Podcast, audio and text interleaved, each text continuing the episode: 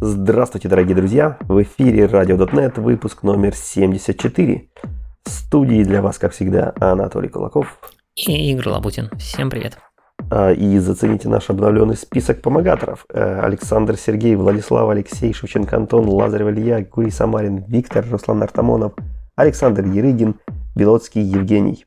Друзья, большое спасибо всем, кто нам помогает, и также кто остался неназванным. И большое спасибо, что слушаете нас, репостите, рассказывайте друзьям и помогаете всячески распространить и популяризировать наш подкастик.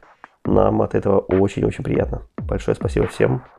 А, что ж, и с тем, и с тем, и с тем. Давай, давай начнем прежде всего с хорошей темы в том, что наконец-то на нашу любимую конференцию .next открылись билеты.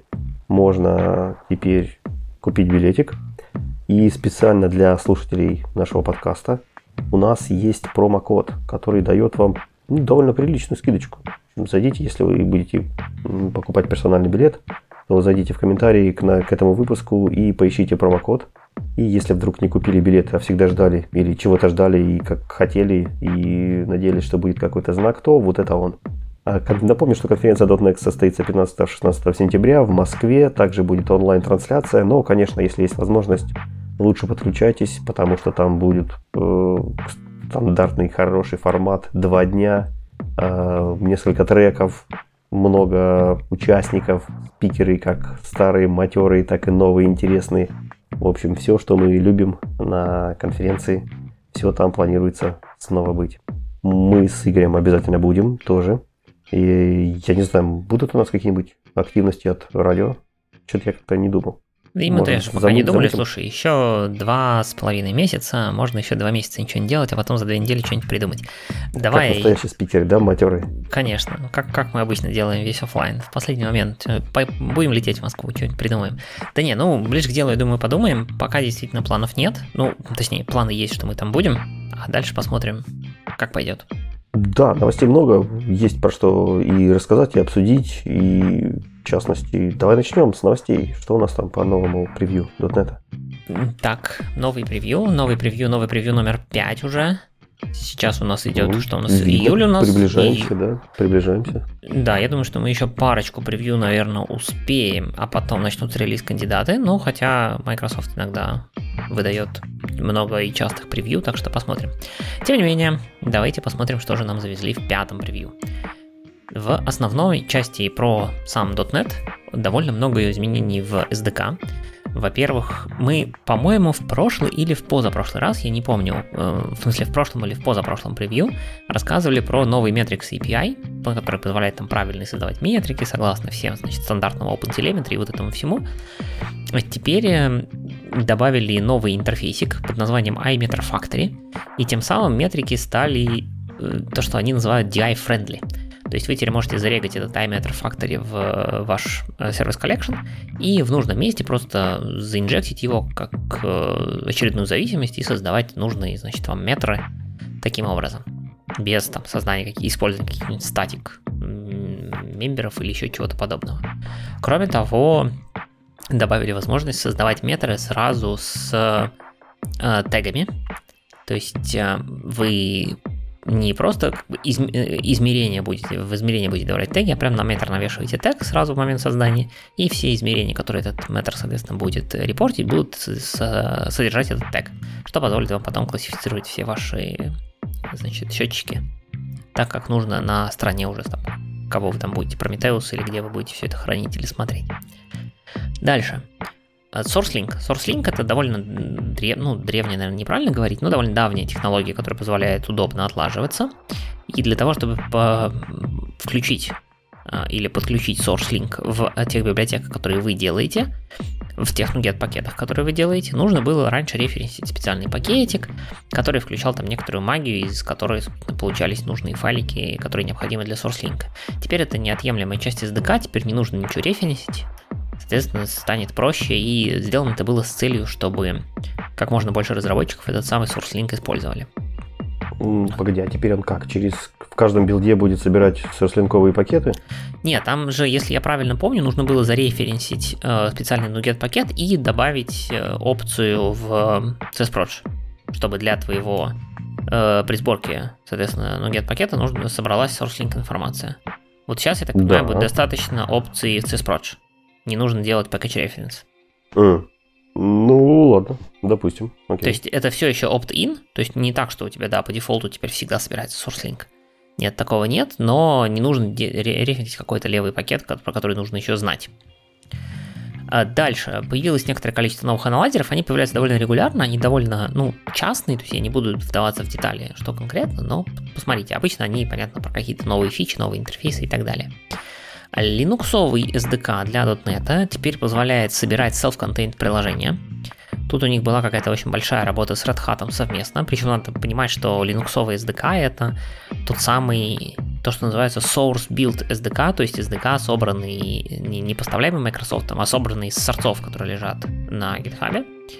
То есть вот они с Red Hat работали над тем, чтобы тот SDK, который получился в результате такой сборки, мог собирать self-contained приложения, то есть внутрь ваших приложений, ну точнее в output ваших приложений, да, закидывать кусочки, нужные кусочки SDK. Это теперь Интересно, работает. Что там специфика self-contained а именно на Linux, что-то пришлось как-то так там долго есть, ждать? И... Там есть, во-первых, э, какие-то тонкости с тем, что есть модули, которые поставляются, собственно, ну вот, вот эти вот модули, которые собираются из исходников, они какие-то немножко другие в сравнении с тем, которые поставляются в натуральном SDK, так скажем, который у тебя там на винде либо на маке стоит. И, и поэтому... это помешало им строиться в один бинарник? Ну да, что-то им там мешало. Вот. Я uh-huh. не вдавался сильно в детали, честно скажу, я на Linux особо не работаю, особенно в плане там собирать SDK на Linux. Поэтому сильно не вдавался в детали, но если вы вдруг хотели собирать на Linux с помощью линуксового SDK self-contained .NET приложения, теперь можно.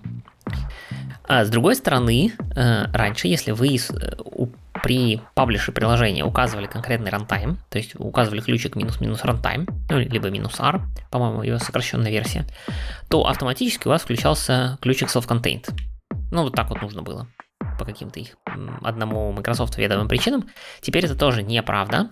Если вы указываете теперь специфичный runtime, это не значит, что ваше приложение будет self-contained. Нужно отдельно указать ключик self-contained дополнительно. Это в каком-то смысле breaking change, то есть э, если вы оправдаетесь на последний превью и вы указывали раньше только runtime, и ваше приложение собирал как self-contained, теперь больше не будет. Нужно указать теперь это явно. Дальше. У нас уже есть несколько разных вариантов Docker имиджев с .NET, с ASP.NET.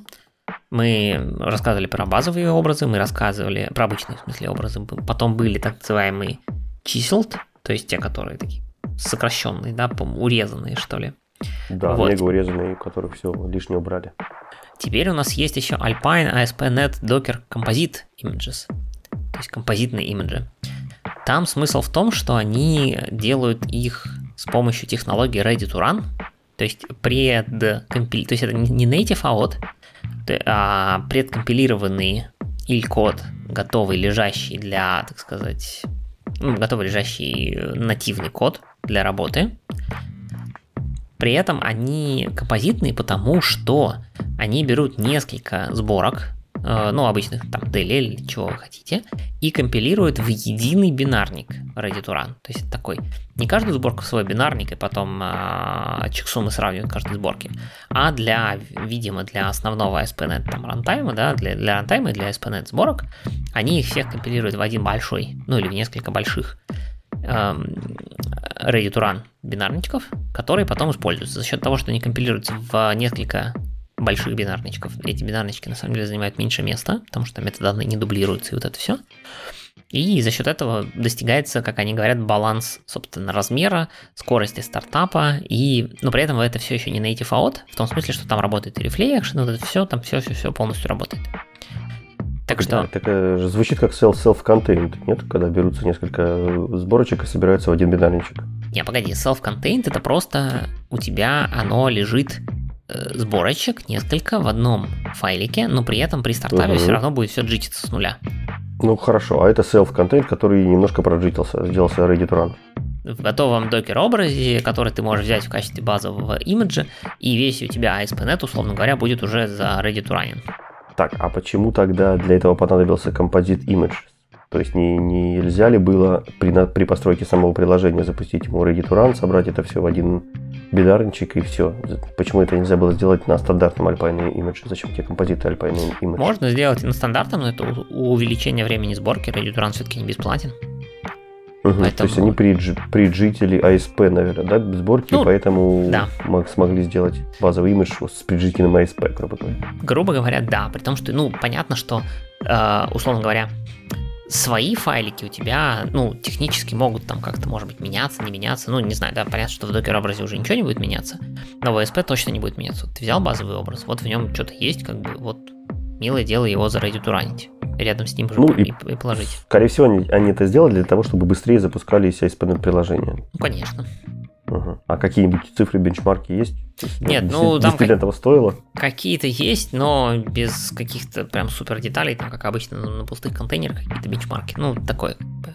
Не знаю, я бы uh подождал немножко, поскольку это вот только-только вышел превью, я бы подождал реальных чиселок, там, отзывов от других кого-нибудь? Ну, ладно, просто если мы там про чисел говорили, то там сразу видно, что сборки сравнялись, прям дистрибутивы сравнялись с Альпайном, и было понятно, зачем люди загонялись. А здесь, кажется, to Run на чисто на SPNet, на половинку отжитить. Ну, что-то как-то должны ну, быть погрешность просто не знаю, давай ради, ради интереса я сейчас могу быстренько глянуть. Может быть, я что пропустил. Да, mm. нет, ну сейчас не обязательно. Давай, давай, давай подождем хотя бы релиза. Не, ну, кстати, в релиз статье вообще не это самое. Нету чиселок. Вот. Так что... Ну, хорошо, давай ждать и посмотри, посмотрим, во что это выйдет. Да, подождем, посмотрим. Давай дальше. Дальше всякие оптимизации вокруг ARMA 64, оптимизация доступа к thread-статикам, то есть если вы используете thread-статики, то на пятом превью станет еще быстрее. И Profile Guided Optimization включена по дефолту теперь везде и всегда, можно выключить, указав ключик tired PGO false в CSPRG. А так у вас все будет это профайлиться в момент выполнения и всячески там правильно перекомпилироваться по мере необходимости. Ну, то есть, по идее, должно быть быстрее. Ну, Может, да. Программа должна стать быстрее. Эта штука давным-давно можно было включить явно. Я так понимаю, что сейчас э, команда стала достаточно уверенной в качестве работы, чтобы включать теперь всем, и это не приводило к каким-то странным падениям на странных как бы, кейсах. Так, ASP.NET. В ASP.NET завезли довольно интересные штуки местами. Во-первых, вещь, которая мне, например, очень давно не хватало, это improved, то, что они называют debugging experience. То есть, что они сделали? Они, на самом деле, для HTTP контекста, HTTP request, HTTP response и claims principle для этих четырех классов написали нормальные дебаггер визуалайзеры или как это правильно называется, я уж не помню. Короче, штука, которая позволяет в студии в, не показывать, так сказать, в отладчике э, нативное представление объекта да, по, по полям, а показывать некоторую сокращенную строчку, которая описывает основные, основное содержимое, так скажем. То есть там теперь, если вы смотрите, если у вас есть переменная типа HTTP request, там прям будет видно написано, что это за request. Если там переменная HTTP response, там будет написано там код response и, ну и так далее. То есть стало приятно, ну, если смотрим на claims, ну, в claims будут видны, какие claims там написаны, а не просто, что это iNumerable, который нужно раскрыть, тебя еще какой-нибудь там warning выдаст, что типа сейчас это приведет к evaluation, ну, это, это все. Короче. Ну, да, это всегда приятно, потому что обычно пишутся просто какие-то названия типов и все, которые вам обычно не говорят ничего полезного, все равно приходится идти и раскрывать. А так ты прям одним обзором видно очень много полезной информации. Ну, вот пока не попробуешь, не поймешь, насколько она там конкретно полезна в каждом конкретном случае. Ну, понятно, что приятно видеть, что когда у тебя написано в HTTP response е 200 OK или 500, и ты уже, по крайней мере, понимаешь, там окей response или не окей. А, в разделе Servers and Middleware а, появились следующие штуки. Во-первых, появился интерфейс iHTTP SYS Request Timing Feature. Если вы каким-то образом хотите очень детально рассматривать, как ваш request путешествовал по вашему приложению, и выяснять таймстемпы, когда там что внутри драйвера что-то по SIS обрабатывалось, ну, пожалуйста, вот через этот интерфейс можно это сделать. Зачем это может быть надо не очень понятно, но есть. Дальше, если вы хотите залезать в дебри TLS, то в, в TLS Handshake есть такая, ну, такой кусочек, когда э, клиент предоставляет свой так называемый SNI host name – что-то я не помню, забыл, как шоу вылетело из головы. То ли серверный, Identification, что-то такое, не помню. Короче, вот теперь этот SNI hostname можно получить через интерфейс ITLS Handshake Feature. И третий интерфейс, который добавили, это iException Handler.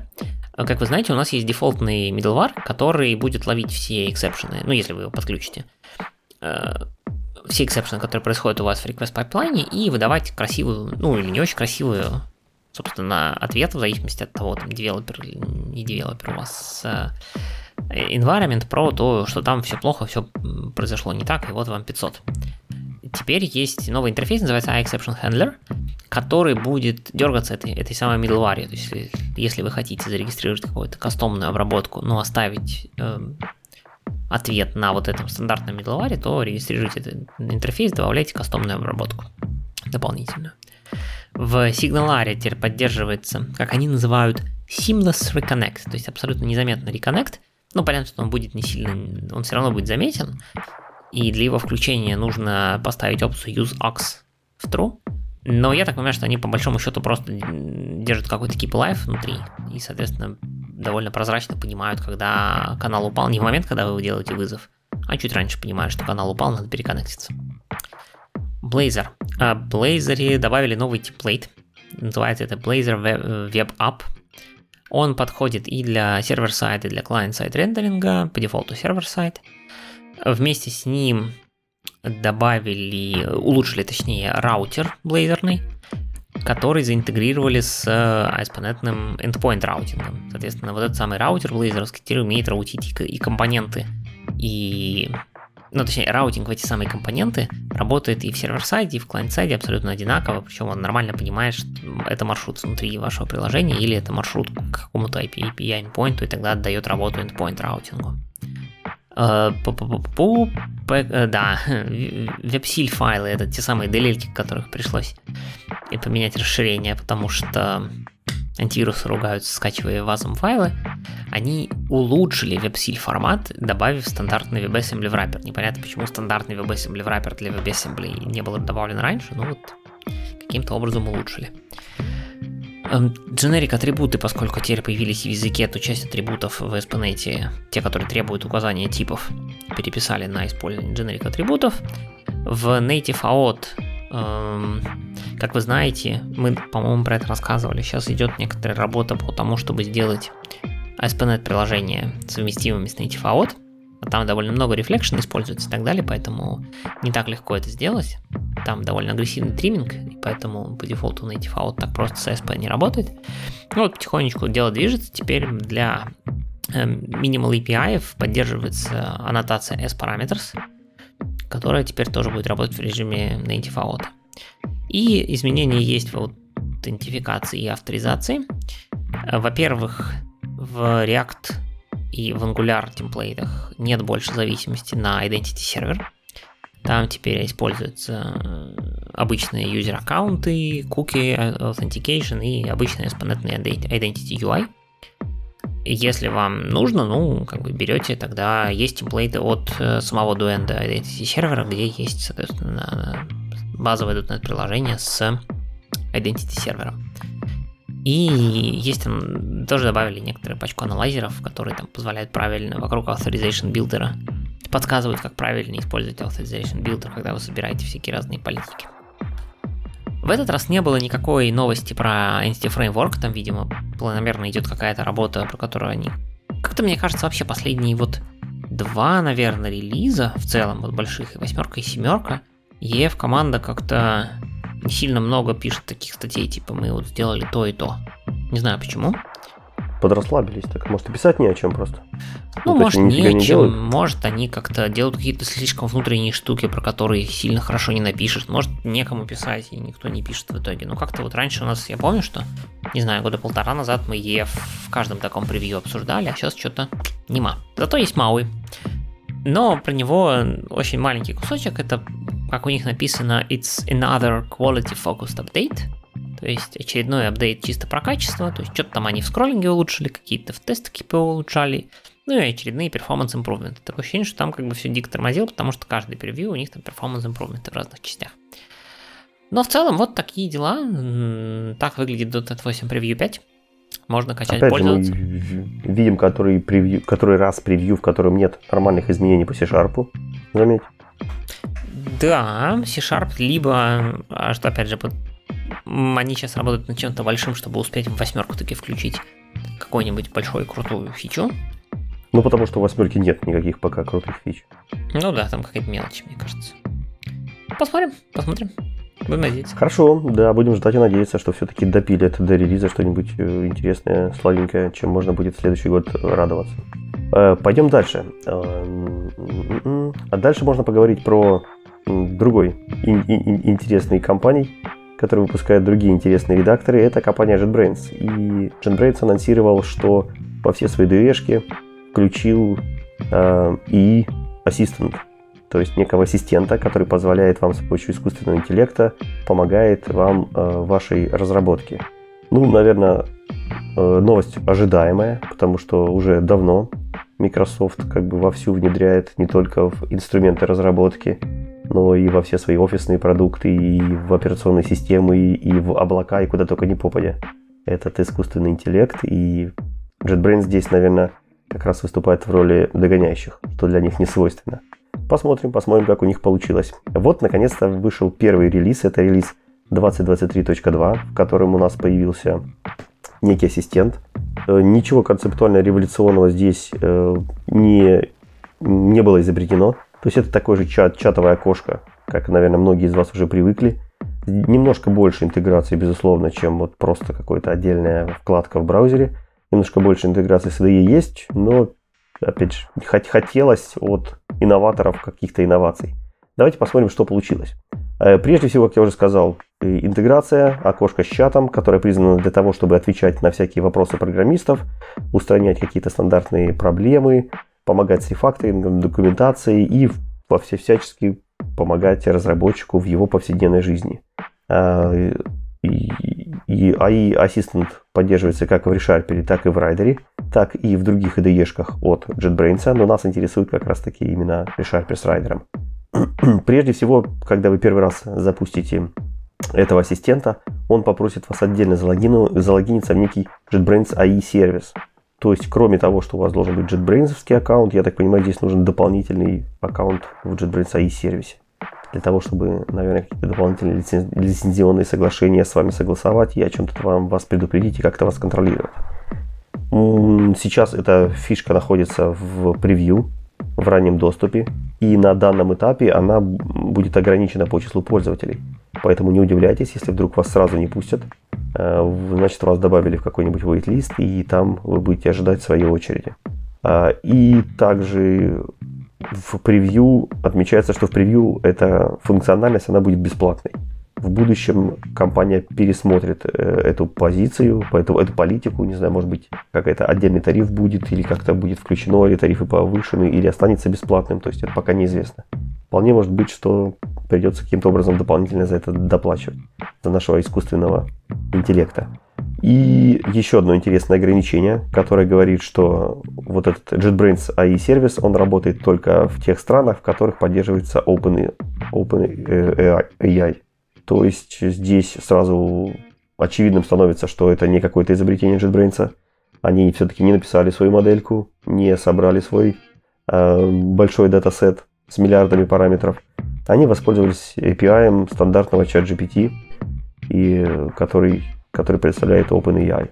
А, или, может быть, Copilot, а, там не суть, не суть важно. В общем, движок под капотом от OpenAI получается.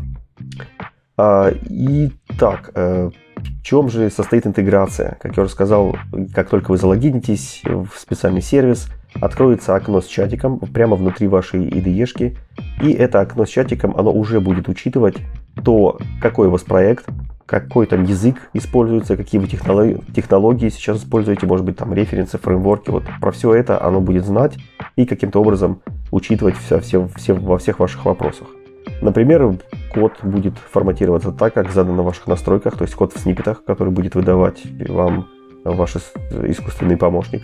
Вы можете как из этого окошка э, сниппет этот скопировать в файлик или же с помощью специальной кнопочки просто-напросто вставить вместо сейчас курсора. Если вас все устраивает, прямо в курсорную позицию вставляете код. Таким же образом можно и передать код, нажав привычный Alt-Enter, допустим, выделив какой-то кусок, Alt-Enter, а, передать этот код в, в чатик, добавить какие-то свои пожелания, допустим, отдокументируй мне это, или предложи мне как исправления, или напиши тесты. И искусственный помощник с радостью вам все это сделает. Поддерживается э, э, форматирование кода, рефакторинг, описание кода и документирование кода в той или иной степени, может быть, где-то больше, где-то меньше. Чуть попозже об этом расскажу. Итак, из интересных дополнений во время... Э, то есть у вас там есть история, как вы общаетесь с вашим помощником, и можно в этой истории выбрать какую-то какую часть, какую-то какую секцию и нажать редактирование. Это редактирование интересно тем, что оно попытается сохранить вам тот контекст, то есть даже не попытается, но сохранит вам тот контекст, как, э, в, который, в котором весь предыдущий диалог велся, и отредактирует лишь только тот снипет, который вы нажали который вы захотели. Таким образом можно э, продлевать диалог, изменяя там какие-то части, в которых вы, например, в начале там, или в конце ошиблись. А также каждую сессию можно там создать, скопировать, удалить, переименовать. В общем, работать с этими чатиками, с этими сессиями э, более-менее удобно. А в райдере еще, это все э, касается решарпера, в райдере то же самое есть, но там плюс еще из-за интеграции с IDE есть э, классная функция, которая э, называется автогенерация месседжа комиту.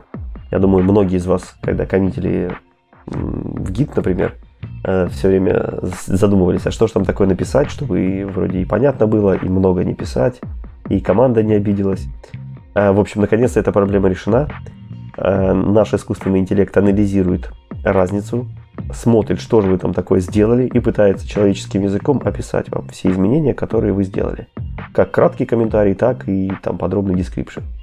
Это прекрасно. Это кажется, что как раз применили там, там где это нужно.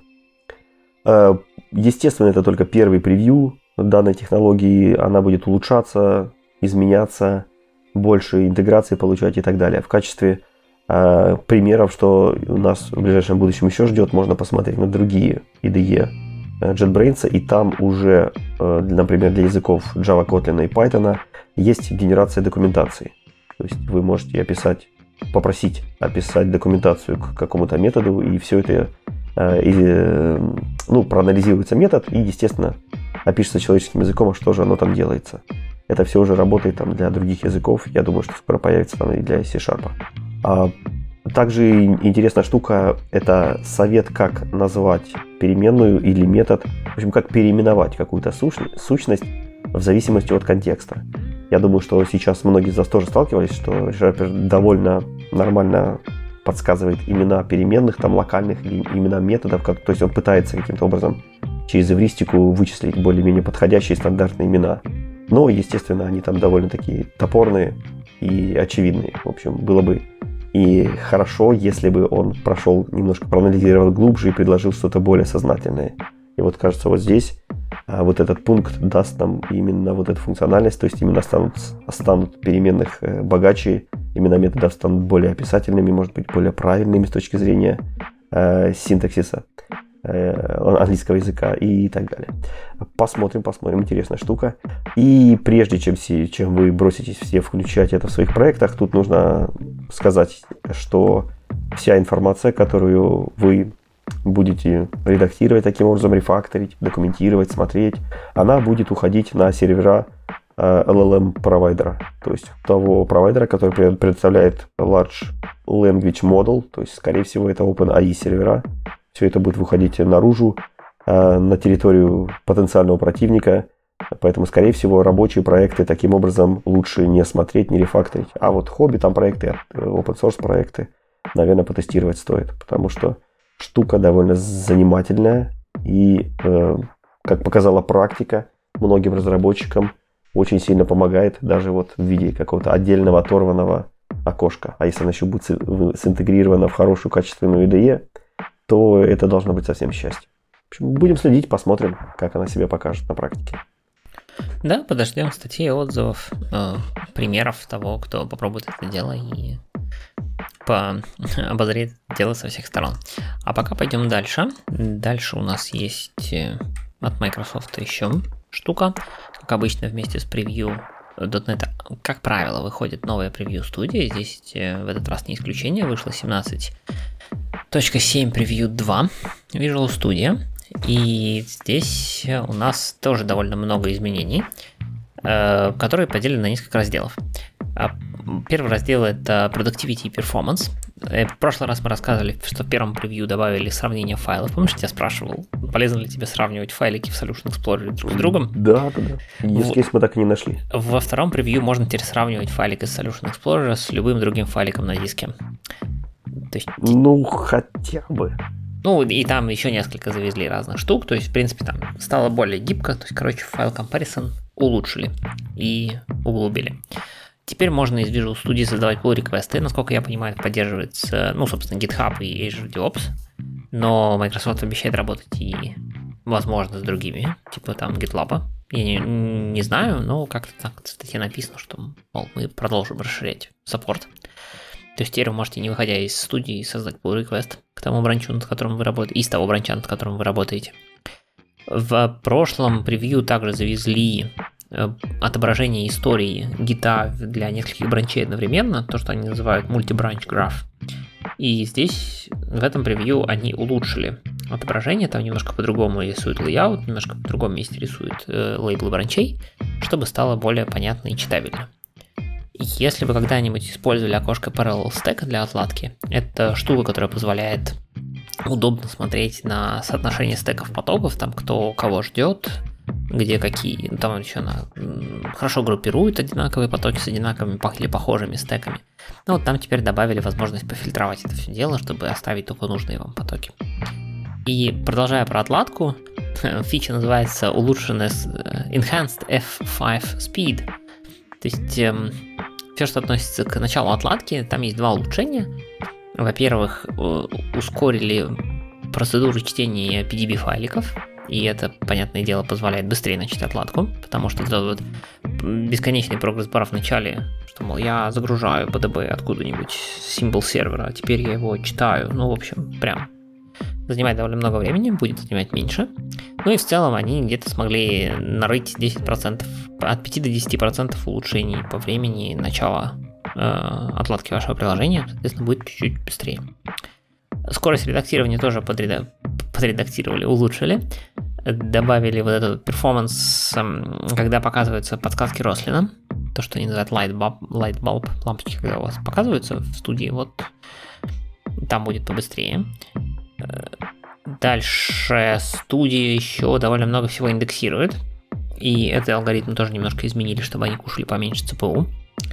Ну и если вы вдруг программируете на C++ и при этом слушаете наш подкаст, ну вот там IntelliSense тоже теперь работает получше.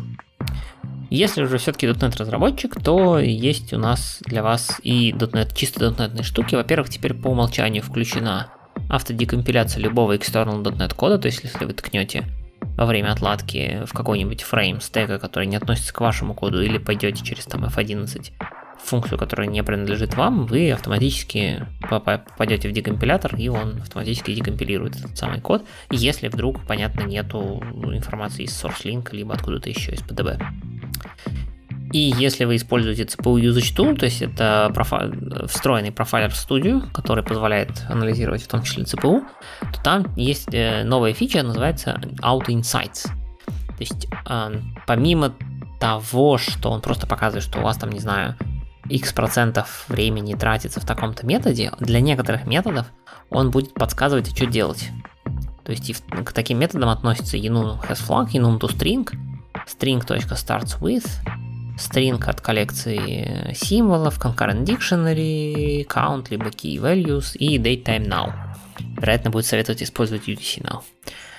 Um, так что, ну, опять же, наверное, полезная штука, если вам сразу дебай самый профайлер говорит не, то, что, не только то, что у вас вот тут плохо, а вот еще как это надо исправить. Кажется, нормально. Если вы, возвращаясь к C++, занимаетесь C++, то теперь в Visual Studio есть штука под названием Build Insights. Это э, дополнительное такое окошечко, которое вам постро... покажет дерево, дерево с таймингами того, как собирался ваш плюсовый проект. А плюсовые проекты известны своим долгим временем сборки, как правило, по крайней мере из моей памяти плюсов. И вот эта штука позволит вам как раз понять, где же тратится время, чтобы, возможно, что-то попробовать улучшить. А если вы занимаетесь девелопментом не только на C++, но при этом еще и на Linux, и да, вы это делаете из Visual Studio, потому что там есть штука под названием remote, ну, возможность ремоутной разработки, в том числе на Windows Subsystem for Linux, то как раз теперь студия вам сама может поставить в VSL, если вам нужно. Она предложит эту опцию, если она его не найдет, и скажет, вот давайте поставим. Вот, и есть еще там в Remote File Explorer тоже добавили всяких разных полезных фич. Дальше, читая этот э, новость про апдейт студии, мне показалось, что я читаю, ну, я не знаю, что это уже не совсем студия, потому что следующий раздел называется JavaScript и TypeScript Development. То есть мы уже как бы .NET Development, C++ Development, JavaScript Development, TypeScript Development. Короче, для TypeScript и JavaScript они тоже теперь добавляют разные улучшения, которые тоже вот достойны того, чтобы оказаться в списке того, что добавили в превью. И здесь конкретно речь идет про поддержку White для React и Vue. Соответственно, если вы используете White, то вам надо бы использовать, наверное, новые превью студии, хотя, конечно, там могут быть баги, это же превью. И Enterprise Management там добавили какую-то очень странную, ну, мне, нам вообще, как ты помнишь, обсуждение Enterprise Management казалось странным, да, это там централизованная установка, вот это все, студии. Так вот, один из консер... э, не консернов, комплейнтов, да, жалоб на, на вот эту всю централизацию и Enterprise было про то, что типа, ну вот мне админы поставили студию, я теперь не могу ее обновлять и модифаить. И теперь внезапно админы могут разрешить в установленной студии юзерам без админских прав обновлять эту студию, либо модифицировать, ну, типа добавлять всякие workload. Я не очень понимаю тогда, зачем централизация, но вот, видимо, кто-то очень просил, фича такая есть. Не, ну ставить централизованно удобно. Ну, это да. У тебя там тысячу да. компьютеров, ты же не будешь так на каждой с дискеткой бегать. Так взял, поставил. А потом каждый пусть сам себе допиливает как хочет. Ну, да, наверное, что-то ну, да, есть. поднастраивает. Там, кому-то блейзеры нужны, кому-то плюсы нужны. Ну, окей. Кому-то фронтенд. Ладно, ну вот примерно так. 22 студия 17.7 превью 2. Хотя я бы ожидал, что она уже будет 23, но пока вроде 22. Я надеюсь, не опечатался. Пока держится, да. да. Интересно. Может, они тянут до, там, до 24 года, чтобы сразу перескочить? Может быть. Ну, либо Ладно. к релизу переименуют. Хотя вряд Пойдем по более практическим проектам. Давай. Хватит на новостей. Есть у нас э, статейка свеженькая от Эндрю Давай посмотрим. Э, Эндрю нам рассказал про опции то есть как, про, немножко еще про валидацию iOptions. Options интересная тема, потому что как бы почти в каждом проекте они есть, и их много, они часто используются, поэтому к ним такое внимание, то есть нам нужно в них хорошо уметь разбираться. И я кратко напомню, что iOptions это строго типизированные классы, которые позволяют вам в строго типизированных типах, строго типизированных полях, как бы хранить строго типизированную информацию, которая достается из различных источников конфигурации. Из файла на диске, из переменных окружений, из базы данных, откуда угодно, откуда вам только э, может э, понадобиться. Провайдеров для этого целая куча. Вот. И с ними есть несколько интересных моментов. Во-первых, очень часто хочется сделать некую валидацию, то есть убедиться, что в этом строго типизированном классе, который посчитывал информацию из откуда угодно, Э, в нем эта информация есть, она есть определенного формата или определенного типа, или какую-то другую такую базовую стандартную валидацию к ней применить. И для этого есть встроенная поддержка дата аннотейшенов. Дата аннотейшены вы вполне могли встречать там и в хранении баз данных, и при десериализации JSON. В общем, очень часто используемый механизм, который используется на границах приложения для того, чтобы как раз таки и сделать вот такую базовую э, банальную валидацию. Естественно, опции не стали исключением, они тоже применили Data э, Annotation, и это есть практически с первых версий. А вот с .NET 6 появилась еще одна полезная штука. Это автоматическая проверка Data Annotation во время старта вашего приложения. Если ее не делать, то э, вот эта проверка того, насколько данные опции хорошо загрузились и содержат в себе валидные данные, она происходит в момент резолва этих опций. То есть тогда, когда ваш класс создается. Это не самая прекрасная стадия, где вы могли бы ловить исключения, потому что класс может создаваться когда угодно, когда придет специализированный запрос, когда настанет там какое-то время, когда э, один раз в год вам нужно будет создать тот самый, самый важный э, отчет годовой, и в это время оно упадет. Хотя до этого целый год все работало без ошибок. В общем, это плохое время. Обычно считается, что туда не надо доводить. Намного лучше это все вылавливать, конечно же, во время разработки, во время тестирования, но если уж совсем никак, то самое лучшее время это на время старта. Если приложение падает на старте, это отличный флаг того, что что-то не работает. В этот момент его обычно еще не поздно откатить. И, в общем, падать на старте это хорошо, если у вас нет валидных данных для дальнейшей работы. И вот в .NET 6 добавился, добавилась опция проверять все возможные опции, которые есть в вашем приложении прямо на старте. Делается это все очень просто, буквально в несколько строчек. Во-первых, вы должны добавить, э, зарегистрировать опцию в контейнере, забандить ее к какой-то секции конфигурации, дальше вызвать метод, например, validate data annotations, который подключает валидатор с помощью data, data annotations атрибутов, и еще можно вызвать метод, который называется validate on start, который как раз таки запустит эту валидацию на старте. А вот с такими условиями, с такими вводными мы жили до сегодняшнего момента. И здесь есть несколько тонкостей. А, во-первых, очень часто в .NET э, среде используется библиотека для валидации объектов, которая называется Fluent Validation. Это одна из самых популярных библиотек в, в, вообще и самая популярная, безусловно, для валидации. Если вдруг э, вы тоже в вашем проекте ее используете, она намного гибче, намного мощнее, чем Data Annotations, а то есть возможность ее тоже подключить точно так же для валидации всех опций, которые вы биндите в свои, э, в свои приложения. Э, в общем, если вам это интересно, посмотрите на ссылки. Andrew Log подробно разбирает и описывает эту тему. Если же вы все-таки остановились на Data Annotations, то с ними сейчас есть довольно неприятная бага. Они не умеют проверять вложенные классы.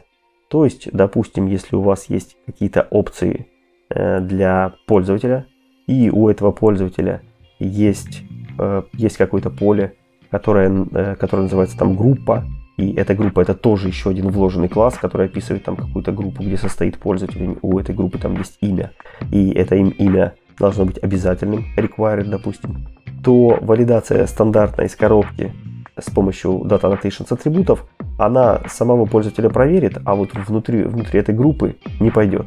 И атрибуты э, required этой группы уже оценивать не будет и проверять не будет. В общем, такая особенность. Бага в, на GitHub заведена, но как-то чинить ее до сих пор не торопятся, поэтому энтузиасты пишут кучу костылей вокруг этого.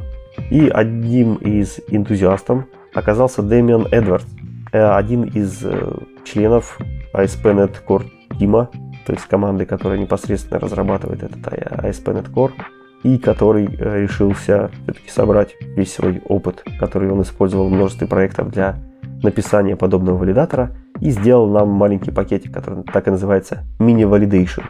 Проект пакетик Validation э, помогает нам там с помощью буквально одной строчки э, добавить простую валидацию на основании Data Annotations атрибутов с учетом, э, с учетом э, рекурсивного обхода всех вложенных классиков, то есть решает эту проблему, описанную выше, э, и также на сладкое с детек, детектом циклов. Э, Все, что э, он вам предлагает, это практически один метод, который называется мини-валидатор try-validate. Этот try-validate валидирует ваш классик, то есть вы передаете ваш классик, и в качестве результата возвращает вам список ошибок, если вдруг он таковые нашел. И подробно описывает, какой, с каким полем у него возникли какие ошибки. А чтобы нам подключить данный, данную библиотеку к э, проверке i-опций на старте, естественно, мы этого хотим, э, всего лишь нужно реализовать стандартный классик для i-опций, который называется i-validate options. Э, в этом классике в имплементации мы вызываем вот эту одну самую строчку, которой передаем все атрибуты и обрабатываем ее выход. Если там есть какие-то ошибки, мы об этом сообщаем выходному методу. Для удобного использования обычно пишется extension метод к option builder, для того, чтобы вот так вот в цепочке, в Fluent интерфейсе это все подключать. И дальше используется все точно так же, как я говорил выше, только кроме validate data annotation метода мы вызываем validate мини-валидатор. После этого у нас в приложении все остальное не меняется, все остальное остается на месте, и в нашем приложении на старте начинает проверяться вообще весь граф объектов с помощью Data Annotation. А вот э, такую интересную библиотеку нам Andrew Locke открыл, я рассказал, как ее подключить к нашим проектам и рассказал вообще, как работать с опциями с абсолютно со всех сторон. Если вдруг вы в ваших проектах опции используете, то обязательно посмотрите на их валидацию. Это поможет вам устранить очень много проблем, которые могут возникнуть в непонятном месте, в непонятное время. В общем, эти проблемы отсеять как можно раньше на этапе старта приложения. Полезная штука. Несомненно, полезная.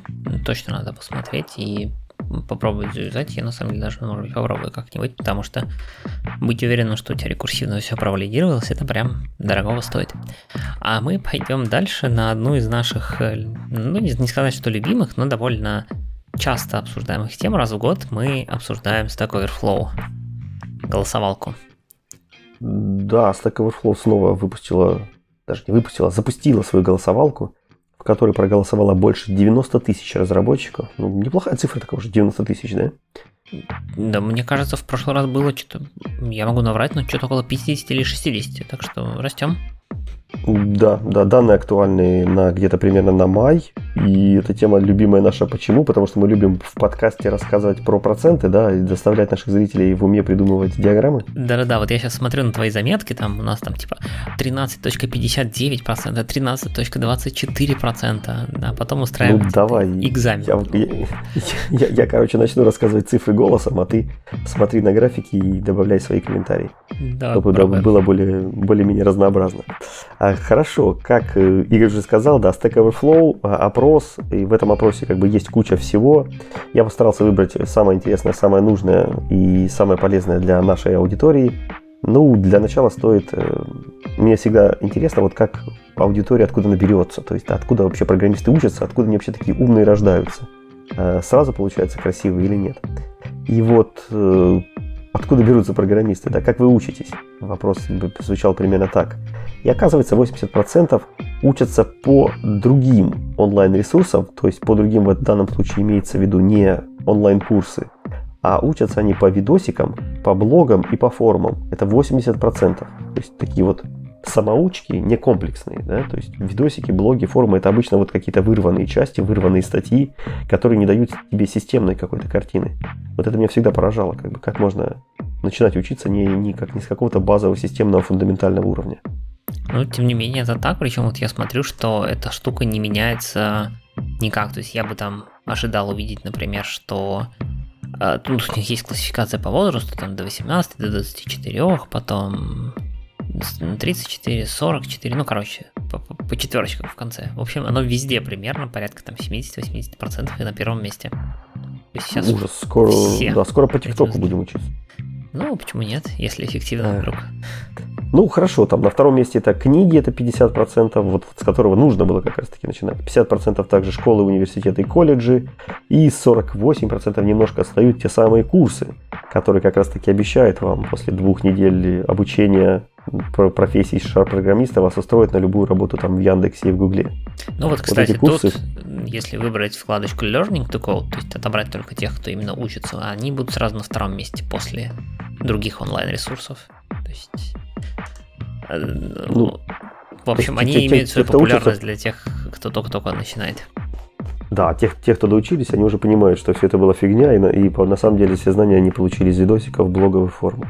А вот, еще интересный критерий, это все-таки на каких источниках, все-таки на, на каких курсах люди учатся, к сожалению, на каких книгах э, тут не очень нам понятно и не очень полезно будет, а вот на каких э, платформах для курсов это может быть какая-то еще полезная информация, куда можно друзей посылать. 65% это Udemy, и с большим отрывом идет Coursera 34, и дальше на третьем месте Код Академии 24%. Ну, ну в общем, Udemy меня удивляет, да. Pluralsight там еще чуть-чуть дальше, 22%. Ну, там еще дальше, да. Вот. Ну да, ну просто когда мы говорим про .NET, у меня почему-то первым в голове всплывает именно Pluralsight. Почему-то как бы именно я про него слышу много от всяких авторов курсов, что вот я там запилил очередной курс, и в основном на Plural сайте, как-то у меня вот в моем круге такое. Хотя... Ну да, да, я с тобой согласен, почему-то дотнетчики любят Plural сайты. Может он как-то связан, может там написано на дотнете. Ну, интересный вопрос, не знаю. Э, давай к самому интересному, это популярность языков. То есть какой язык программирования вы используете каждый день там на работе. 63% неизменно там на первом месте JavaScript, от этого, наверное, мы в ближайшее время никуда не денемся. 52% это HTML и CSS, то есть 10% людей, пишущих на JavaScript, не знают HTML и CSS. Вообще это, это какое-то странное. Так они бэкэнд пишут. А, да, бэкэнд на JavaScript якобы тоже бывает. Да, да, люди в заблуждении находятся. Вот 10% лунатиков. 49% это Python, не суть важно, там SQL потом идет обязательно, все должны знать SQL 48%. И вот самое интересное идет, это вот нормальные языки пошли. Ну ладно, Python, Python тоже, да, 49 это, считаем нормальные языки, это Python, хотя он динамически типизированный, не считается нормальный язык, SQL тоже, TypeScript. Вот TypeScript это строго типизированный, короче, первый язык 38% это TypeScript, на втором месте среди моего личного рейтинга строго типизированных языков это Java, у нее 30%, 27% это C-Sharp на третьем месте. Да, то есть мы вот среди строго типизированных языков на третьем месте. Ну, нормально. Ну, да, да, в принципе нормально, почему бы нет. Плотную в спину дышим Java, почему-то она до сих пор не помирает, ну, допустим. А, и сразу идет, интересно, все остальные сишные языки, просто C-Sharp по 27%, C++ 22%, C 19 и так далее, и так далее. Из .NET языков интересно еще подчеркнуть э, PowerShell, который 13%, и он обогнал Go, который мега популярный, мега все рекламируют, мега на нем все пишут, но Go никак не может догнать PowerShell. Вот это тоже для меня был шок. Ну, чуть-чуть не может догнать, потому что Go это 13.24, а PowerShell это 13.59. Конечно, там статистическая погрешность, но факт интересный. Да. И также точно Go перегоняет и Rust, буквально там на десятые, десятые доли процента. Вот они идут вместе, пытаются дружно перепрыгнуть PowerShell, пока у них ничего не, не, не получается. PowerShell держится. Э, Kotlin где-то там тоже сзади копается на, 6, на, на 9%. И F-Sharp. F-Sharp тоже в рейтинге есть. Он попал, он в лес, но судя по всему случайно, потому что у него 0,97%. Но там целых 693 ответа про него. Для, 6, да. для понимания, про человек. C-Sharp э, почти 20 тысяч. Да, к сожалению, почему-то F-Sharp не летит. А если бы, наверное, был график, то, похоже, даже падает. Ну, надо Обидно. сказать, что вот если переключиться на вкладочку Professional Developers, вот ты сейчас говорил чесилки про всех, все ответы, а для Professional. Developers там примерно то же самое, но там у Java 30 с половинкой, у C-Sharp 29,2. То есть у Professional Developers Java C-Sharp, в общем, более-менее ровненько идет.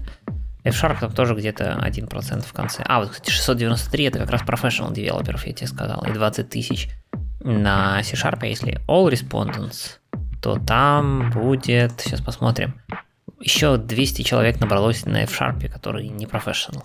849. Профессиональный F-Sharp. Ну, да. хорошо, допустим. Ладно, а, давай дальше. База данных. Э, база данных популярна, самая популярная это PostgreSQL, 45%. На втором месте MySQL неизменно старичок держит свои позиции, 41%. И третье место это SQLite, 30%, в принципе, нехило так 30%. И что люди делают так с SQLite? Может быть, там на мобилках каких-нибудь в embedded системах? Ну, ну наверное, Если сравнивать да, с Postgres, ну, да. просто размах не тот как-то, ну. Mm-hmm. Должно быть на порядок меньше SQLite, чем Postgres. Да. Оказывается, нет. И, кстати, еще интересная штука, что SQLite обогнал MongoDB. MongoDB это 25% использования, а SQLite это 30%. Да, ну и также 25% это Microsoft SQL Server. Который, если опять же выбрать Professional, немножко обгоняет Mongo тогда. То есть угу. в профессиональной среде SQL Server чуть популярнее Mongo, но все равно меньше, чем SQLite. Да, да, как, как, как бы хипстеры не старались, но заметь, это документно-ориентированные базы за все эти годы так и не вырвались вперед, а вроде все кричали, что реляционные никому не нужны, а здесь прям Postgre, MySQL, SQLite, Microsoft SQL Server, все на первых местах реляционные базы. Ну вот только дальше еще идет потом Redis, но MariaDB это тоже по сути реляцион, да ведь MariaDB? Да, да. Да-да-да, реляционка. Ну дальше вот идет Elastic, Oracle тут же подтянулся с 10%. Ну, в общем, как-то Да, так. и Oracle очень сильно отстает там от MSSQL, я что-то думал, что они всегда такие конкуренты, прям, которые нос в нос идут. Ну нет, там он где-то просто тащится в задах.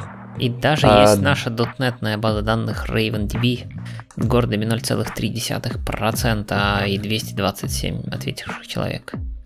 200, ну, меньше, чем в Sharp, смотри. Ну, кто-то использует, молодцы. Из клауд-провайдеров э, ожидаемо Amazon э, больше всех, и он больше двух предыдущих вместе взятых, да, то есть это 26% это Microsoft Azure на втором месте и 23% Google Cloud. Ну, сравним, сравним. Да, сравнимо, короче, да. А, то есть Amazon на половину рынка, и два соседних конкурента держат вторую половину рынка. Эм, да, Amazon еще долго здесь сидеть. Дальше, Web Frameworks and Technologies. В общем, дальше разделение оно такое довольно условное, потому что непонятно. Иногда фреймворки и технологии заносят туда, иногда их заносят сюда. Поэтому не судите строго, мы читаем то, что имеем. В качестве веб-фреймворков и technologies на первом месте это Node.js, 42%. Ну, а если Дальше, там... посмотреть в профессиональных девелоперов, то там React на первом месте. А Node на ну втором. Ну да, а здесь на втором. В общем, Node.js и React это считается э, веб-фреймворками. ASP.NET Core тоже есть, его 16%. И плюс еще прибавляется ASP.NET просто, без кора. У него еще 12%. Ну, в целом, да, в циферка довольно хорошая. Там еще получается. Blazor есть, кстати, 4,8. Да, 4% Blazor. Маловато, маловато. Совсем, со всей этой помпой, что там Blazor рекламирует, он бы уже больше насобирать. Сейчас я смотрю, больше вроде дотнетного ничего нет. Ну ладно, пойдем Больше дотнетного ничего нет. А вот э, следующий пункт, Our Framework and Libraries, то есть не веб-фреймворк, а Our, он довольно интересный, потому что на первом месте там находится .NET 5. В общем, .NET ну 5 и, обогнал просто все и все, фреймворки. что новее. Пятерка, шестерка, семерка. Да, 5 плюс. Да. И плюс еще есть 17% от обычного .NET фреймворка, от 1 до 4.8. То есть прям .NET пользуются абсолютно все, даже те, кто пишут на Node.js и React, наверное. А если Они .NET 5 все любят. выбрать мою любимую вкладочку Professional Developers, то на первом месте .NET 5 плюс, а на втором месте .NET Framework. Вот, видишь. И только потом идут всякие там NumPy, пандасы, спринги, RabbitMQ ну, внезапно. Вот Kafka. Да, Our Framework. А, интересно, смотри, что у, у Spring, ну, мы говорим, что Java обогнала C-Sharp, но в то же самое время, что Spring Framework это 11%, а .NET это 25 плюс 17. То есть это там больше 40%, 40% получается. Ну, ну надо интересный разброс. сказать, да, да нет, блин, тут, конечно, очень странный подбор фреймворков. Тут есть Xamarin отдельно, да. MAUI отдельно, MFC. Кто-то еще пишет на MFC, прикинь. MFC, ну да, да, да. Я там даже DubCF где-то видел. Ну, тут пока не вижу, ладно, где-то, видимо, в другом месте. Э, хорошо, тулзы, другие тулзы. Ну, 51% докер, все любят докер, 49% NPM. Тоже, в принципе, удивительно, что докер используется точно так же активно, как и NPM. Я думал, что как бы докер это много популярней. С учетом того, что Kubernetes это 19%, а как, как все остальные люди докер запускают. Через Nomad, что ли? Mm, и понятно. среди тулзов 15% это Nuget. То есть Nuget, грубо говоря, примерно конкурирует по популярностью с Kubernetes. Ну, да. Пока не догоняет. Странненько. Пока не догоняет, но мы почти. А тему, которую сегодня уже затрагивали, это IDE-шки. Integrated Development Environment. 73% Visual Studio Code. Просто непобедимый комбайн. Э, который поддерживает, наверное, абсолютно все уже языки, э, имеет абсолютное большинство плагинов, которые только можно придумать и написать. А работает довольно быстро, красиво, интересно, неудивительно. В общем, 73% рынка Visual Studio Code. Неплохо. Э, Visual Studio 28% и IntelliJ IDEA, я так понимаю, абсолютно все ее реинкарнации, это 26%. Ну, вот это, кстати, непонятно, потому что WebStorm, PHP Storm, я вижу Android Studio, вижу отдельно дальше. А, есть отдельно. Да. Data Grip, C-Line, Rider, Galent. Нет, они все отдельно, дальше все живут. А, ну хорошо. То есть Тогда это... да. Тогда если сложить, то будет еще лучше. Для IntelliJ IDEA. Да, то есть идея, ну вот вся, все семейство полное. Райдер, опять же, отдельно там он с 5%, с половинкой есть тоже. Uh-huh. А асинхронные тулы взаимодействия в команде это Jira и Confluence, например. Jira 52%, Confluence 34%. Я в надежде смотрел, что вдруг там какое-то импортозамещение уже начало обгонять. Не, ничего подобного. Не, ну Jira это... Confluence никто да, не ну, импортозамещение. Помнишь, я не знаю, у тебя есть перед глазами третий вариант этого асинхронного стулов на третьем месте? Не, ну-ка, прочитай. Это называется Markdown файл. А, Мартофайл, точно, были же там Мартофайлы. Ну, вот это уже точно никто не сдвинет. Как бы. То есть, ну, короче, как бы это прям такое sync tool, непонятно, как оно используется, ну ладно. Пересылается по почте, конечно, файлы асинхронные. А, ну, Синхронные тулы. Не, вот печатается, это синхронные тулы. Э, на первом месте 51% это Microsoft Teams. Teams пользуется, да, у него хорошая там интеграция, почему бы нет. 47% это Slack и 45% это Zoom. В общем, да, удаленка внесла свои коррективы, Zoom люди любят.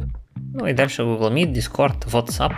30% э, или 28% professional девелоперов WhatsApp для, так сказать, синхронного stools. Ну, Прикольно. Professional, да, для Telegram, работы WhatsApp. Telegram, ну, кстати, круче скайпа. Вот. Вполне себе. Удивительно, что вообще там скайп еще жив, но, наверное, Microsoft... Не, скайп жив, скайп жив, да. Никуда он не денется. Так. Э, новая секция появилась в этом году. Это всякие штуки с, AI, с AI, э, искусственным интеллектом. Ну, можно отметить, что AI Search Tool 83% занял чат GPT, 20% Bing AI, который пытается каким-то образом там тоже долю рынка себе отхапать. А Wolfram Alpha, старичок, 13% и 9% Google Bard. Такой расклад, что, ну да, чат GPT, в принципе, монополизировал абсолютно все, и тут пока не видно конкурентов, которые способны по качеству с ним сравняться и как-то столкнуть. Но будем смотреть, вот это довольно такая динамическая область, динамичная, поэтому в будущем легко может вообще поменяться. И AI Developer Tool 54% GitHub Copilot. Ну да, остальное смотреть вообще никакого смысла нет. GitHub Copilot очень популярен. Вот это мне понравилась, смотри, секция, которая называется, ну, типа, что люди хотят изучить. Mm-hmm. Ну, там, как всегда, такой разброс. Все все хотят, все все не хотят. Мы это уже миллион раз обсуждали, не суть интересно. Мне понравилось э, в веб-фреймворке. Люди, которые хотят изучить ASP.NET, не, не так. Люди, которые программируют на ASP.NET, они очень сильно хотят изучить ASP.NET Core. И больше вообще ничего не хотят. То есть там ни Ruby, ни Python, ни PHP, ни Node.js и вообще ничего. Не интересует их. Вот они в своем кружке живут, они хотят изучить ASP.NET Core. И еще более интересный пункт – это люди, которые программируют на ASP.NET Core, они просто вообще больше ничего не хотят изучать. Просто больше ничего не надо. Блин, Такая красота кругом. А, да, кстати, действительно. Полностью замкнуто само на себя, действительно. Да, да, полностью замкнуто. Ну, то есть такая, такое ощущение, что вот нашли какой-то, знаешь, золотой грааль. Лю- люди пришли в ASP.NET Core, увидели, что там творится, и они поняли, что вообще больше ничего не надо для счастья. Все есть. Некуда больше стремиться. Зато да, вот я да. там выделяю ноду какой-нибудь там Node.js, и тебе и React, и Express, и Next.js, и Svelte, и Vue. Короче, прям все, и Angular, все хотим. Прям жух. Круто. Круто. Да-да-да. Тут, видишь, а... не, не, не поймешь, радоваться или плакать. То есть и они действительно все нашли, что желали, или так все плохо, что там, не знаю, может быть, у них такое, такое подавленное настроение, что они вообще перестали хотеть учить. Ну, понятно. Разочаровались ну, и, кстати, с, во всей кстати, области. Похожая, похожая штука, то есть те, кто .NET 5, там только узенькие выходят во всякие смежные технологии типа Kafka, там MAUI, OpenGL, OpenCV, Pandas, RabbitMQ, React Native, TensorFlow. Ну, то есть такие как бы то, что на слуху, грубо говоря. А самая большая жирная линия обратно в .NET 5. Да, обратно хочу, да. Ну и, а, из .NET Framework, соответственно, в .NET 5. Так что ну, все дай, дайте действительно вашим друзьям посмотреть эти графики, пусть они убедятся, что люди, которые живут в экосистеме .NET, они счастливы, просто они никуда больше не хотят. И это не те люди, которые не знают, что другие технологии как бы существуют, а как раз наоборот. Туда хотят очень многие, а вот оттуда нет, не хотят. Да, интересно, интересно прям. Ну, кстати, с докером тоже фиг. Ну, нет, с докером. Внезапно из докера в NPM почему-то много. А, нет, из NPM в докер. А MS Build... MS Build полностью замкнут сам на себя. Оттуда уже не возвращается. Да, прикольно. Ну, сильно забавно видеть. А нугет, нугет, нугет. Ну, в общем, отчет полон красивых, интересных графиков, разноцветных, да, разноцветных стрелочек, поэтому если вам вдруг интересны подробности или более там широкий разброс по ценам или по географиям или еще по чем-то, то заходите, смотрите. Отчет, как всегда, интересный и, в принципе, довольно, довольно обширный, поэтому может претендует на какую-то э, даже э, правдивость. Ну да. Ну, по крайней мере, его действительно интересно покрутить, по просматривать, посмотреть кто как куда хочет. Он из скайпа все хотят куда-то убежать. Он обратно в скайп не хочет никто. Ну и так далее. А, так, ладно, давай продолжим дальше. А, с такой Airflow хорошая тема, процентики посчитать милое дело. Нам надо двигаться дальше. А, и поэтому мы пойдем в нашу последнюю, наверное, тему на сегодня. Это кратко о разном. И здесь у нас довольно много всяких разных мелочей. Ну, точнее, не мелочей, сами по себе новости довольно большие, может быть, для, особенно для, в том случае, если вы вдруг используете те или иные библиотеки или продукты, про которые я буду говорить. Но мы решили, что вот прям подробно рассказывать про них сейчас особо. У нас нет большой практики с ними, поэтому опишем это в новостях, а вы уж, если вам интересны эти продукты, посмотрите немножко самостоятельно. Начнем мы с Dapper. Dapper это, если вы помните, мы когда-то даже про него дав- давно рассказывали какие-то новости, когда он только-только начинался. Microsoft, насколько я помню, штука. Distributed Application Runtime, то есть это набор, по сути, таких м- строительных блоков для построения микросервисов, для всяких там клаудов и прочего.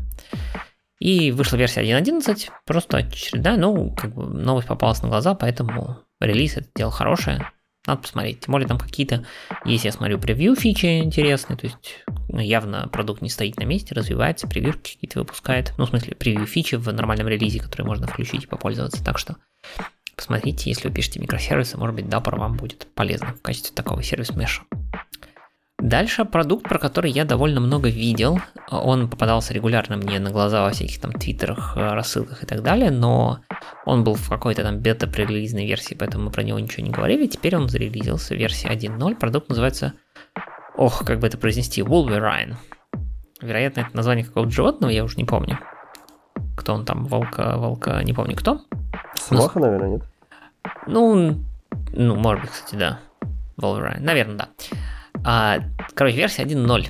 И это набор библиотек, которые для .NET, которые могут работать как три, ну, для, служить трем целям. Во-первых, это то, что они называют in-memory медиатор. Если вы знакомы с паттерном медиатор или с библиотечкой от Джимми Богарта медиатор, вот это что-то похожее. Но только там современное, быстрое и вот это все. Потом, если вам нужен in-memory command bus, для асинхронного процессинга, то, пожалуйста, то есть такая внутренняя э, шина сообщений. Ну и э, третий вариант это Asynchronous Message Backbone for your application. То есть это на самом деле некоторый аналог, э, как же звался, сейчас N-Service Bus, да, у нас была такая библиотечка, которая абстрагировала, абстрагировала конкретную реализацию очереди под собой. Ну, был, а есть? Есть, да, был. была. Ну, была в смысле да, да. когда-то давно. Вот это еще одна такая библиотечка, которая, можно сказать, вот у нас внутри, там, под капотом Rabbit, а снаружи через мой интерфейс используйте, значит, э, эту самую очередь прозрачно, независимо от того, что же там за очередь внизу. Вот э, этот продукт сильно связан с параллельным продуктом, который делает примерно та же команда под названием Martin – по-моему, мы тоже про него как-то рассказывали, мне кажется. По крайней мере, упоминали ну, уж точно. Очень, очень, очень редко, да. Да, да очень редко. Это для э, фреймворк для CQRS, я так понимаю, для разработки приложений с э, CQRS подходом на .NET. В общем, если вы где-то рядом вокруг этого, медиаторов, э, команд басов, всяких шин, сообщений, асинхронных общений, CQRS, то вот взгляните вы на Wolverine. Возможно, это интересная штука для вас. А, Мэтт Кристенсен не спит, э, фигачит экстенжены. Новый extension от него называется Event Timeline. Не то чтобы он как-то сильно практически полезен для ежедневной разработки, но иногда бывает нужен. Это штука, которая позволяет увидеть, что же происходило в вашей Visual Studio. Собственно, вот, что происходило в вашей Visual Studio, я все рассказал. То есть это на самом деле новая панелька в uh, Output Window, которая позволяет просто посмотреть все действия, которые происходили в вашей Visual Studio. То есть тут начался build, открылся solution, э, поменялась опция, ну и так далее. То есть просто прям... Это почему может быть полезно? Вероятно, просто смотреть, э, что происходило. Возможно, это как-то полезно для разработчиков экстенженов, возможно, это как-то полезно для еще кого-то. А звучало это примерно следующим образом. Э, в Твиттере было сообщение от Мэтса со словами типа «М, чуваки, а как вы думаете, было бы полезен экстенжен, в котором было бы видно все действия, ну кроме, собственно, тайпинга, да, кода, которые происходили бы в вашей Visual Studio? И я этот твит видел, по-моему, через типа час или два после его опубликования. Там было типа пара ответов всего. Проходит два дня, и Мэтс такой, ну вот, собственно, новый экстенжен. По ну, заявкам, да, многочисленных да, да, да, да. То есть кому-то, видимо, ну, то есть, видимо, он ему самому зачем-то это было нужно, он его написал по сути. Ну, ну, я могу представить, что это полезно для разработчиков плагинов, которые хотят подписаться на какой-то ивент для того, чтобы отреагировать на, в нужный момент. Нет, ну это ты и так можешь подписаться и без этого окошечка. А, а ты не знаешь, на какой. Ага. Я не понимаю, что в этот момент произошло. А так можно посмотреть, что это был за ивент, и уже потом брать и подписываться. Ну, может быть, может быть. Либо, чтобы понимать, что же ваша студия делает сейчас. Или как вы дошли до жизни такой. Я что-то нажал, и все сломалось. Вот идешь туда и смотришь, а, я там переключился туда-то, туда-то. Там, правда, не будет кнопки сделать обратно, но это уже другое дело. А, ладно, Дальше от команды Microsoft, а, точнее от компании Microsoft появился новый Command Line Tool, точнее это новый T4 Command Line Tool. У нас уже есть один T4 Command Line Tool, будет теперь другой T4 Command Line Tool. Входит он в поставку Visual Studio 2022 17.6 и называется Text Transform Core .exe, в отличие от старого, который назывался Text Transform .exe. У нас, собственно, был уже Command Line Tool, но он был написан под старый фреймворк. Теперь э, новый, собранный шестеркой, он там пока с недостатками поддерживает не все, что умел старый, но тем не менее, вот если вам приятно работать с тулами для .NET 6, вот теперь есть корная версия, которая, ну, вероятно, которая умеет быть там относительно кроссплатформенной и так далее, хотя она, скорее всего, конечно, собрана пока только под винду, потому что студия, собственно, только под винду. Ну, погоди, это от студии никак не, не связано. Это Command Line Tool. Я Он понимаю. Отцеплен от студии. Я понимаю, но я что-то подозреваю, что текст transformcore.exe, скорее всего, вряд ли запустится на Linux. Да ладно, раньше Linux умел экзешники запускать, и DLL компилировать тоже Ну, моно поставим и будет, да, да, да, да. Ладно, это... посмотрим. Подожди, я хочу сказать, что T4 это же крутая штука. Ну, то есть это хорошая новость. Потому что T4 это клевые темплейты, которые живут уже много-много десятилетий. Они появились и раньше всяких и рейзеров, и чего только... Не, короче, раньше всего, что только можно было представить. Очень удобная штука, очень мощная и очень много где юзается. Поэтому это при, приятно, что Тричка не забывают, поддерживают.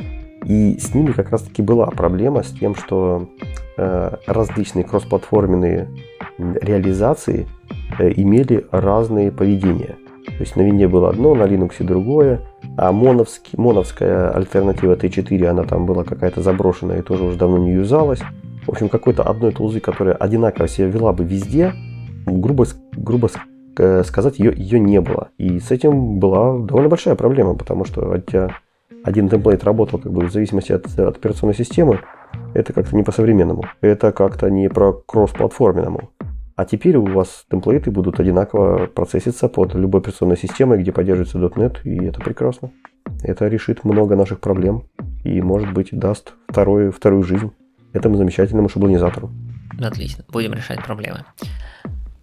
Так, и последняя новость, буквально недавно тоже попавшаяся на глаза, вышла Авалония в версии 11. Она долгое время была в там каком-то превью, не превью, предрелизном тоже состоянии. Все, наконец-таки, Avalon 11 зарелижено. Отличный кроссплатформенный UI фреймворк для .NET, такой VPF стайл немножко. Со скромным названием Welcome to New Era of App Development. Ну-ка расскажи нам, что там в New Era у нас. Ну, идет. они на самом деле сильно топят за кроссплатформенность. Сейчас поддерживается iOS, Android, WebAssembly уже. А, превью... Это они всегда были кроссплатформенные. Ну, это ж как бы кросс, но такой, как бы Xamarin тоже кросс, но он тоже не совсем кросс. Не везде и не по-всякому. Мауи тоже кросс-платформенность, но на Linux, пожалуйста, будьте добры, комьюнити сами как-нибудь обходитесь. То есть они все как бы кросс, но со звездочкой. А Валония, соответственно, ну, Android, а, хорошо, iOS, Android, понятно, был, и WebAssembly, по-моему, стал. А превью саппорт появился для Apple Vision OS будущий и Tizen OS самсунговской. А вся эта штука полностью поддерживает Native Out, Ahead of Time Compilation. Ну и там довольно много всяких уже таких UI-специфичных э, улучшений и исправлений, которых я не буду сейчас вдаваться в детали. Понятно, что если... Э, можно там детально, наверное, отдельный подкаст прям записывать большой про то, какие изменения претерпевала, претерпевала и претерпела Авалония. И Лучший что, доклад. И что из этого получилось? Там, ну, Да. Но одна из важных вещей, они довольно сильно переделали документацию, она стала там понятнее, удобнее с ней работать и так далее. Поэтому если вы хотите попробовать какой-нибудь кроссплатформенный UI фреймворк, я бы на самом деле рекомендовал взять Авалонию. Я сам все хочу попробовать, что-нибудь на ней написать.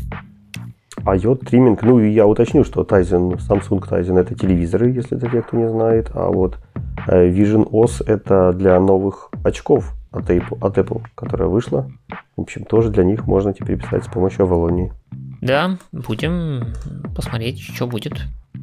То есть она вышла-то, я так понимаю, что пока только в девелоперском варианте, как раз чтобы народ начал писать. Вот уже это превью саппорт готов. Плюс-минус, ну, превью, превью и готов, это два, наверное, несовместимых слова, но тем не менее. Ладно. Ну что, все, на самом деле на сегодня у нас более-менее все. Сегодня выпуск получился покороче, новостей не так много, но лето, отпуска, все дела. Так что да, чтобы слушатели тоже отдыхаем, готовимся. нагружать. Да, ждем осеннего сезона.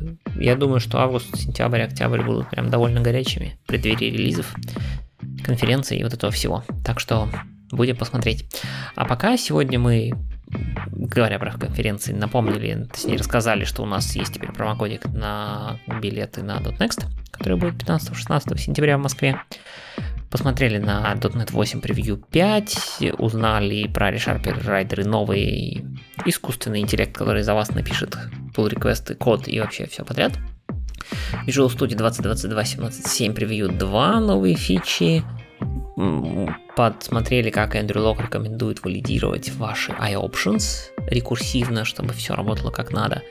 Узнали, чем живет комьюнити, посмотрев на Stack Overflow Developer Survey и кратенько разным там кучка новых релизов, всяких плагинчиков и тулов тоже обсудили. Да, на, на этом, этом, наверное, все. Закругляемся. Всем большое спасибо, что э, слушаете нас, а также рассказывайте везде, где только можно про наш э, веселый подкаст. А, и продвигайте .NET в массы. Будем делать, будем обгонять в следующем рейтинге все возможные языки, все возможные фреймворки. Все это мы вместе сделаем. А, главное, э, главное помогать друг другу, расшаривать наш подкаст – и всячески э, нас там везде лайкать, комментировать во всех платформах, где там слушаете, проставляйте нам все пальчики. Я думаю, это нам поможет тоже продвигаться среди новой аудитории. Э, все, большое спасибо всем, до новых встреч, пока, впереди вас ждут новые статьи, новые новости, и мы обязательно вам про них расскажем. Да, все так, ждите следующих выпусков, а это был 74 выпуск. Всем пока.